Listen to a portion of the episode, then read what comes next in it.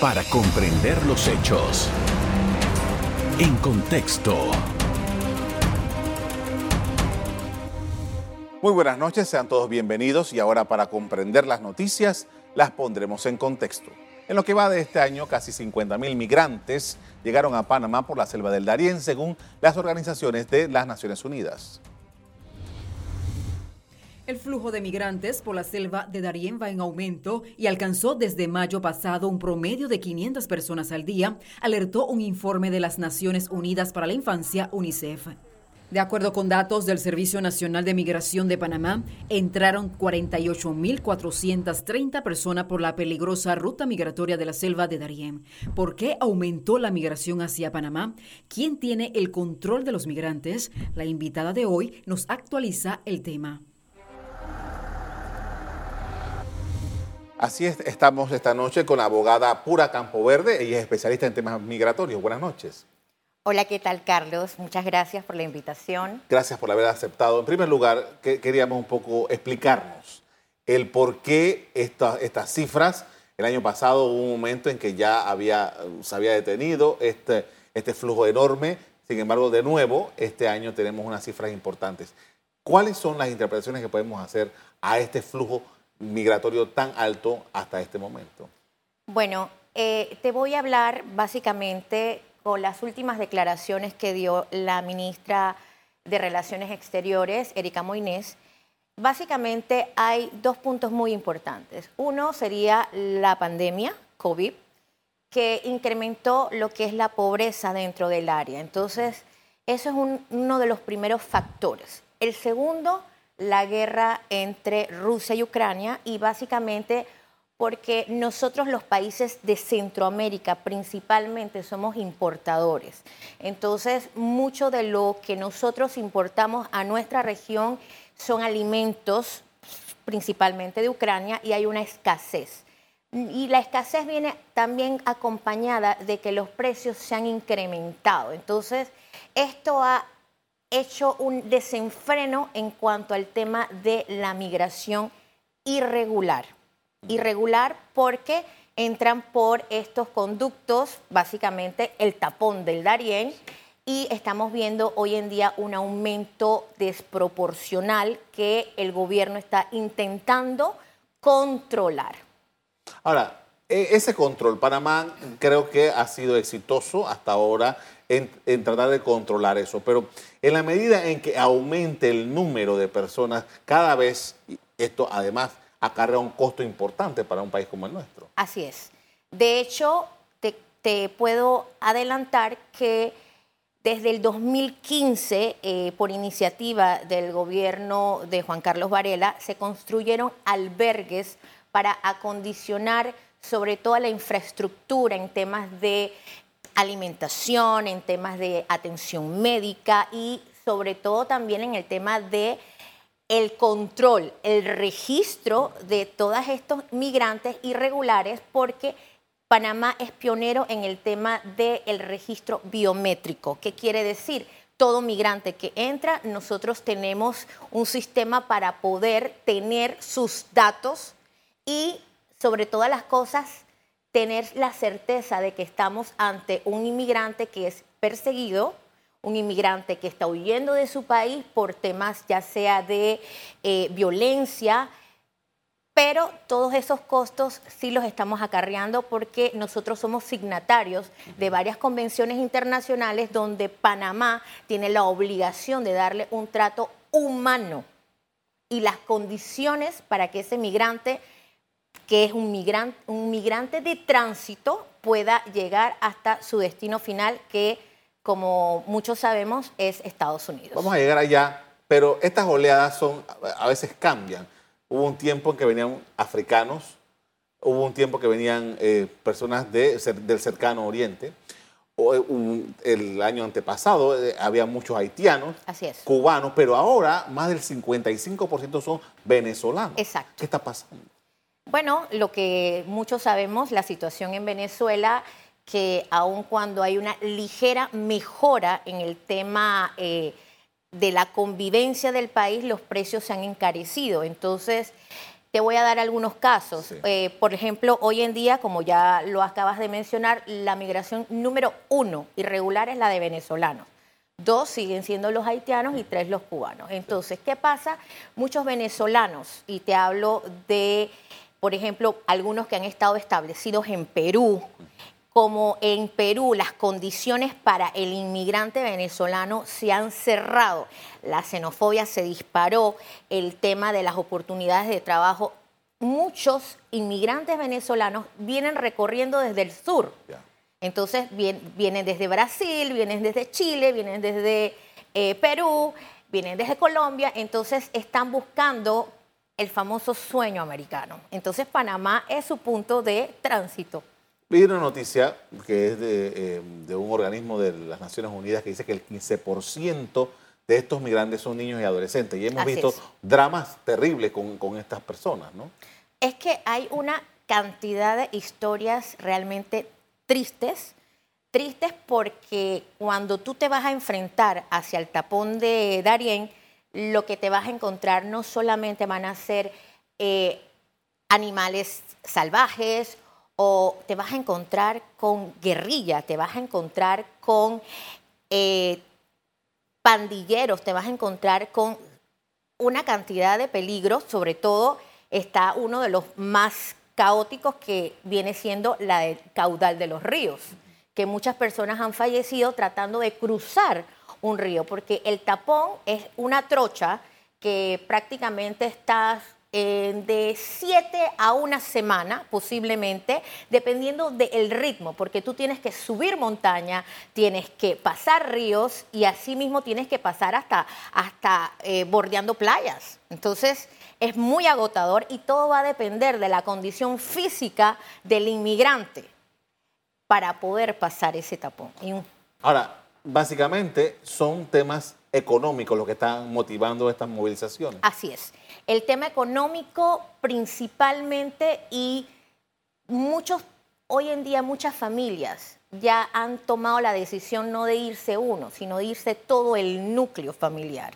¿Por qué todo el núcleo familiar? Porque su punto final es Estados Unidos. Entonces, al momento de querer ingresar de forma irregular a los Estados Unidos, quien tiene un núcleo familiar principalmente con niños pequeños, son los primeros que son tomados como eh, pueden optar a lo que es el asilo político. Con esto vamos a hacer una primera pausa para comerciales. Al siguiente, a la vuelta, vamos a hablar acerca de cómo los factores de, de- determinantes en Estados Unidos pueden provocar esta oleada de migrantes. Claro que sí. Ya regresamos. En contexto. Regresamos con Pura Ca- Campo Verde. Ella es abogada, especialista en temas migratorios. Estamos analizando la situación de los migrantes que pasan por Panamá. Y bueno, como usted dijo hace un rato, efectivamente Panamá lleva un control, un control de esto y que se va, este control, esta, esta información de estas personas va a todo el mundo y de aquí entonces ya las personas que no tienen problemas Así pueden seguir. Eh, se dio una situación en esto, con esto de la, del cierre de las vías, que no se pudo permitir el paso de muchos migrantes hacia, hacia Chiriquí para seguir su camino hacia, hacia el- Costa Rica, pero todos van buscando los Estados Unidos. Pero han cambiado algunas normas en Estados Unidos que pudieran, según usted me estuvo explicando, motivar a estas personas. ¿Qué es lo que ha ocurrido? Bueno, para tener un contexto mucho más claro, te puedo decir, eh, vamos a un poquito al tema de Trump. Sí. Llega- Trump en el 2019 implementa lo que es una política restrictiva para frenar un poco la migración hacia los Estados Unidos. Y el primer, el primer, la primera medida se llamó un programa migratorio que se conoce como Quédate en México. ¿Qué quiere decir esto? Una vez que el inmigrante entraba de forma irregular a los Estados Unidos, había tres opciones. La expulsión, de, la detención o la liberación. Eh, quedaba a discreción. Básicamente, si eras detenido, te abrían un proceso de asilo. Sin embargo, iba acompañado con una expulsión. ¿Qué quiere decir eso? Tú ibas a estar en un albergue en México esperando hasta que la audiencia por la cual tú ibas a eh, sustentar tu caso de asilo se te pudiera, eh, se te pudiera agendar. Pero el tema es que para poder llegar al asilo a veces demora bastante tiempo. Entonces se empezó a existir un hacinamiento en los albergues en México. ¿Qué sucede?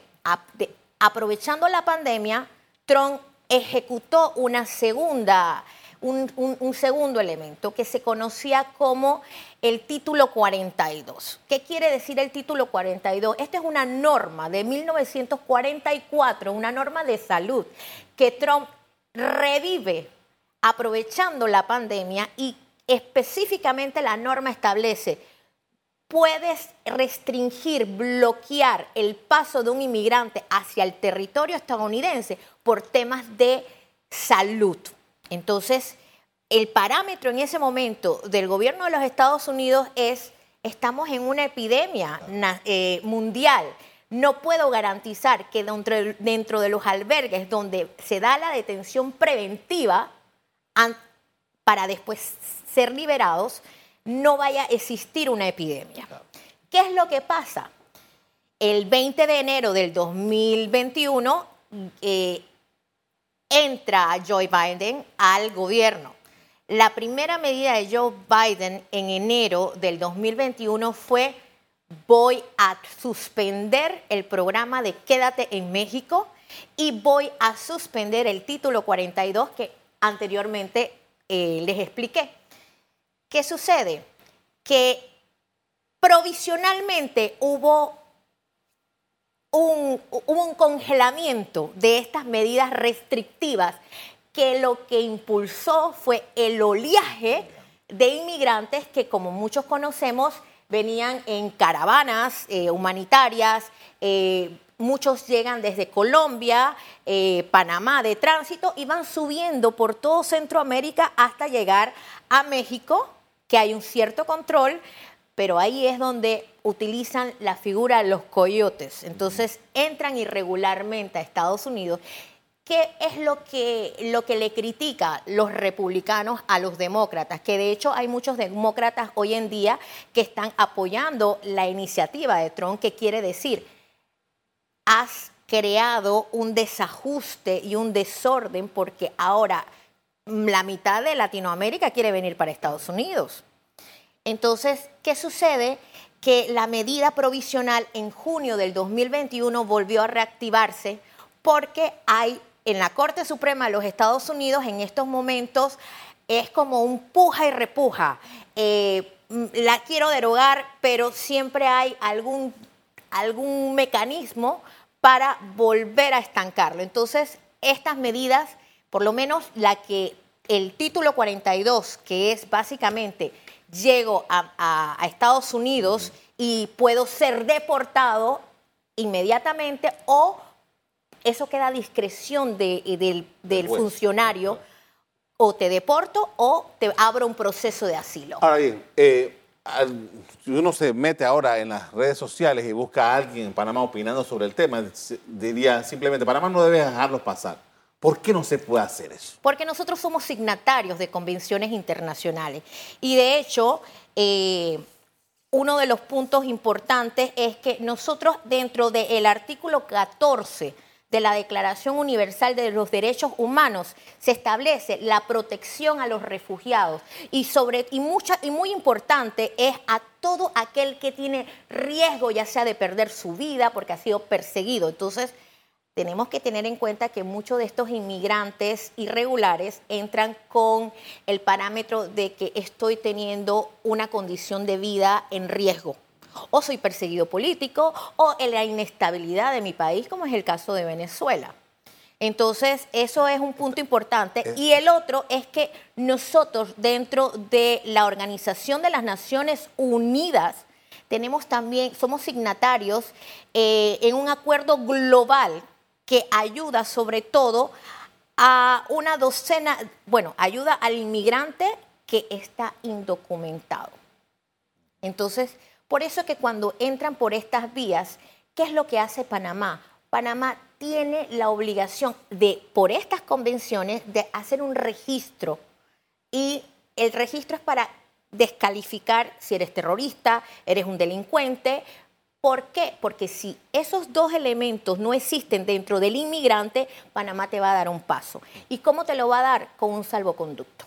Con esto vamos a hacer una pausa para comerciales. Al regreso seguimos hablando acerca de la situación migratoria y cómo Panamá juega un papel importante en todo esto. Ya regresamos.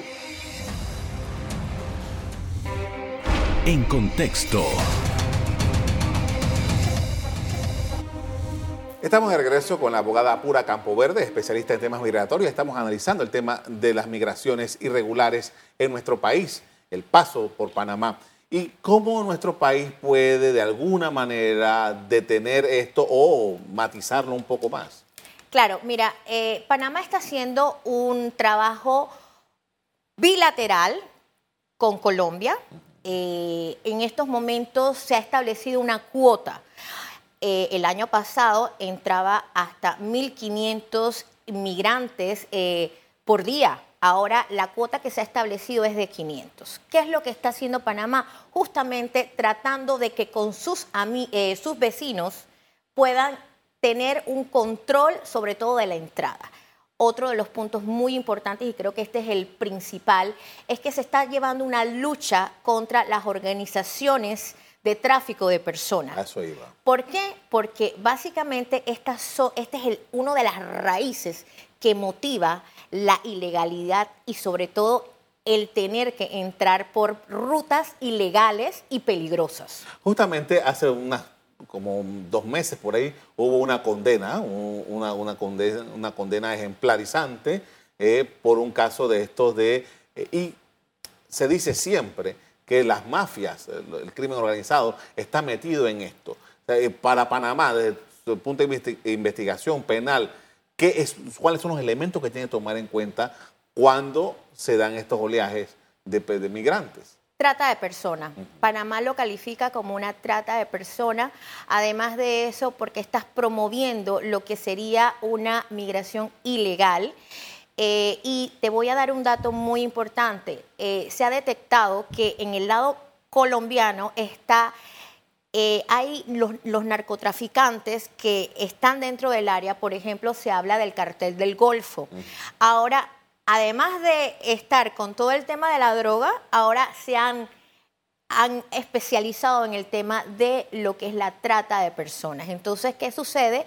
Que eh, por eso es importante cuando se hacen los registros biométricos para poder determinar justamente si el que entra es una persona eh, que no tiene ningún vínculo con alguna de estas redes, porque lamentablemente en el tapón del Darién hay muchísimos. Ahora, eh, leí un artículo que dice que se podían estar pagando entre 3 mil y 4 mil dólares a estos coyotes para poder pasar por esta selva.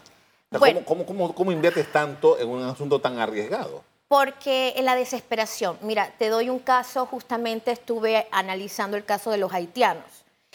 Eh, los haitianos han llegado a un punto donde dicen, no tengo nada que perder, me voy a morir dentro o fuera de Haití. Entonces, si no tengo nada que perder, voy a darlo todo para irme. Hay personas que sus familias han vendido sus propiedades para poder darle el dinero al migrante que busca el sueño americano y una vez que llega a Estados Unidos poder de alguna manera ayudar a sus familiares. Entonces, eh, en Panamá los costos no son tan elevados. Eh, los coyotes que con esos precios son básicamente los de México para Estados Unidos. Te cobran dentro de aproximadamente 3 mil a 6 mil hasta 8 mil dólares por todo lo que tiene que ver con el trayecto y sobre todo eh, e, ellos te acondicionan unos días antes en unos albergues, o sea, todo eso va cubierto dentro de lo que es el coyote de México para Estados Unidos. En Panamá los costos son menores. En Panamá los costos son aproximadamente, te puede salir entre 300 a 500 dólares, lo que sería el el paso de toda la trocha de, del Darién. Ahora, eh, eh, esto no es un fenómeno exclusivo de Panamá ni, de, este continente. Hemos visto esto en Europa, hemos visto eh, personas que del Medio Oriente tratan de llegar a Europa, de África a Europa, etcétera. ¿Cuáles son las, los elementos que están eh, considerándose a nivel internacional para tratar este asunto? Bueno, antes se trataba de una, antes se trataba, era un fenómeno nacional, después pasó a ser un fenómeno bilateral entre los vecinos de frontera, los países vecinos de frontera. Ahora es un tema, después pasó a ser un tema regional, de la región, y hoy en día es un tema global. El mundo entero está viviendo un desenfreno total de lo que es la migración. Entonces, los países, por ejemplo, Estados Unidos y en abril eh, del 2022 en Panamá se dio lo que fue una convención eh, ministerial del tema migratorio, donde estuvo el secretario de Estado y básicamente eran dos puntos. Uno, la colaboración más estrecha entre los países Dos, intentar frenar en, las fronteras lo que tiene que ver con el crimen, eh, las organizaciones eh, criminales, en estos casos los coyotes, eh, que de alguna manera fomentan que siga esta práctica. Es imposible, no la vamos a frenar porque cada vez va en aumento, el mundo está fluctuando, hoy en día estamos bien, mañana hay un desequilibrio político, bélico o económico que dispara la migración. Entonces, en estos momentos lo que tenemos que hacer es apoyarnos con nuestros países vecinos porque lamentablemente solos no podemos. Ahora, tomando en consideración esto eh, y las implicaciones que esto tiene Recuerdo, usted mencionó hace un rato al presidente Donald Trump de los Estados Unidos y una de las cosas que Donald Trump le decía a, los países, por ejemplo, cuando estaban estas eh, eh, oleadas de centroamericanos, hondureños y tal, le decía, resuelvan sus problemas en sus países. Así es. La, corrupción, eh, la inestabilidad social, la, falta de justicia en los países estos también coadyuva a que estas personas tengan que salir realmente esos son los motivos principales, porque si no tuvieras problemas en tu país, nadie quisiera salir de su raíz para ir a otro país donde no conoces, no muchas veces no es tu idiosincrasia, pero no tienes otra opción. Entonces, a muchas personas yo le digo, mira, este es un tema de humanidad. Humanidad porque nadie quisiera dejar su vida entera para irse a otro país pero las condiciones de sus países realmente han hecho que cada vez sea mayor el número. Y Latinoamérica es una de, los, de las regiones más inestables políticamente hablando, económicamente hablando y sobre todo también el tema de la inseguridad. Ahora, nosotros vamos a estar dentro de poco tiempo eh, examinando el tema de electoral para escoger presidente nuevo. Eh, pero no sé, en el caso de Panamá eso no es un tema, pero en la región, o sea, ¿cuál es la condición que debe tener un país para abordar el tema migratorio? O sea, que la gente se vea en la obligación de huir. O sea, eso en ninguna campaña electoral está puesto, ¿no? No, y lamentablemente es un punto muy importante porque cuando ya el precio de las medicinas se te encarece, cuando ya no puedes comprar una canasta básica con el salario que tienes para alimentar a toda tu familia, donde no tienes oportunidad de un trabajo, donde cada vez se te han cerrado más las puertas, entonces es donde muchas personas dicen, tengo que buscar otra opción. Entonces, lo lamentable es que la buscan de una, de una manera desordenada porque no se planifican antes de decir, mira, voy a irme a tal país, pero me voy a, revisar los, eh, eh, las normas migratorias, pero muchas veces el país donde tú quieres migrar no tienes las opciones para poder aplicar. entiendo. Entonces te toca ir por la vía irregular. Ahora, se me, queda, se me acaba el tiempo, pero quería preguntarle, porque Panamá, a diferencia de los otros países, tiene un tema con el asunto migratorio, y es que en algún momento fue eh, objeto de un fallo desfavorable en la Corte Interamericana o en, la Comisión Interamericana por un trato inadecuado a un migrante. Eso, Panamá tiene eso sobre sus espaldas. Sí, y por eso es que hoy en día el tema de la migración es bastante apoyada por todos los los organismos del Estado, porque aquí trabaja no solamente migración, aquí trabaja el Consejo de Seguridad, aquí trabaja eh, Senafront, aquí trabaja la policía. Entonces, mancomunadamente, entre todos, intentan darle al inmigrante protección, albergue, comida y sobre todo que el tránsito sea, en estos casos, como entran por Darién, de Darién directamente hasta, eh, eh, perdón, hasta la frontera de Costa Rica, eh, y ahí hay otro albergue. En ese albergue es básicamente donde ellos vuelven a hacerle toda la documentación, el salvoconducto, y de ahí parten entonces hacia su, su recorrido. Para Panamá es especialmente delicado este asunto. Es delicado y sobre todo es un tema que en eso tengo que decir que nuestro país se ha humanizado bastante, porque realmente hay países donde no existen estas condiciones y Panamá se ha resguardado de darle al inmigrante albergue, atención médica y mucho y sobre todo el transporte hacia el otro punto, porque es de Darién hasta el otro punto que es Costa Rica. Agradezco mucho por habernos compartido sus conocimientos sobre este tema, muy amable. Gracias a ti. A usted también quiero darle las gracias por haber compartido nuestro programa. Como siempre, los invito a que mantengan la sintonía en EcoTV. Buenas noches. Oye, me encantó. Para comprender los hechos. En contexto. Revive este programa entrando al canal 1 de BOD de Tigo.